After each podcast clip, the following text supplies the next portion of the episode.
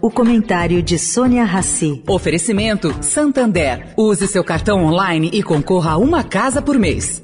Você já cansou de ouvir minha voz na internet? É vídeo fitness, de receita, de cachorrinho. Mas ouve só o que eu vou falar agora. A cada compra com seu cartão online do Santander na Uber, na 99, no iFood, no Google Play ou na Shopee, você ganha um real de cashback e concorre a uma casa por mês. É a promoção Sua Casa Tá On. Ative seu cartão online no app e participe. Pega a dica de quem só existe online. Não dá para você ficar off dessa. Santander.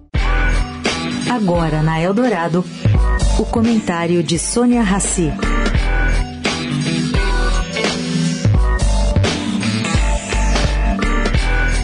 Gente, mesmo ante o foco no período eleitoral, a Câmara dos Deputados continua trabalhando no projeto de lei que regulamenta o mercado de ativos digitais no Brasil. A coisa está difícil. O texto aí precisa vencer resistências e tem que equacionar diferenças entre os mercados nacional e internacional de criptomoedas. O relatório foi apresentado na Câmara em julho. O projeto de lei já entrou dez vezes na pauta do plenário e não foi votado por falta de acordo.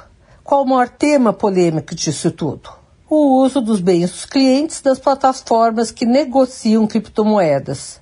O texto aprovado no Senado impossibilitaria as empresas de usar as criptomoedas para tentar maximizar os lucros a partir de reinvestimentos. A divergência deriva da dúvida se os criptoativos devem ser tratados como moeda ou como ativos financeiros. Para a Febraban, a principal defensora da segregação patrimonial para a cripto, os ativos digitais não devem ser tratados como moedas. Por quê? Por conta do aumento do risco do investimento que isso representa.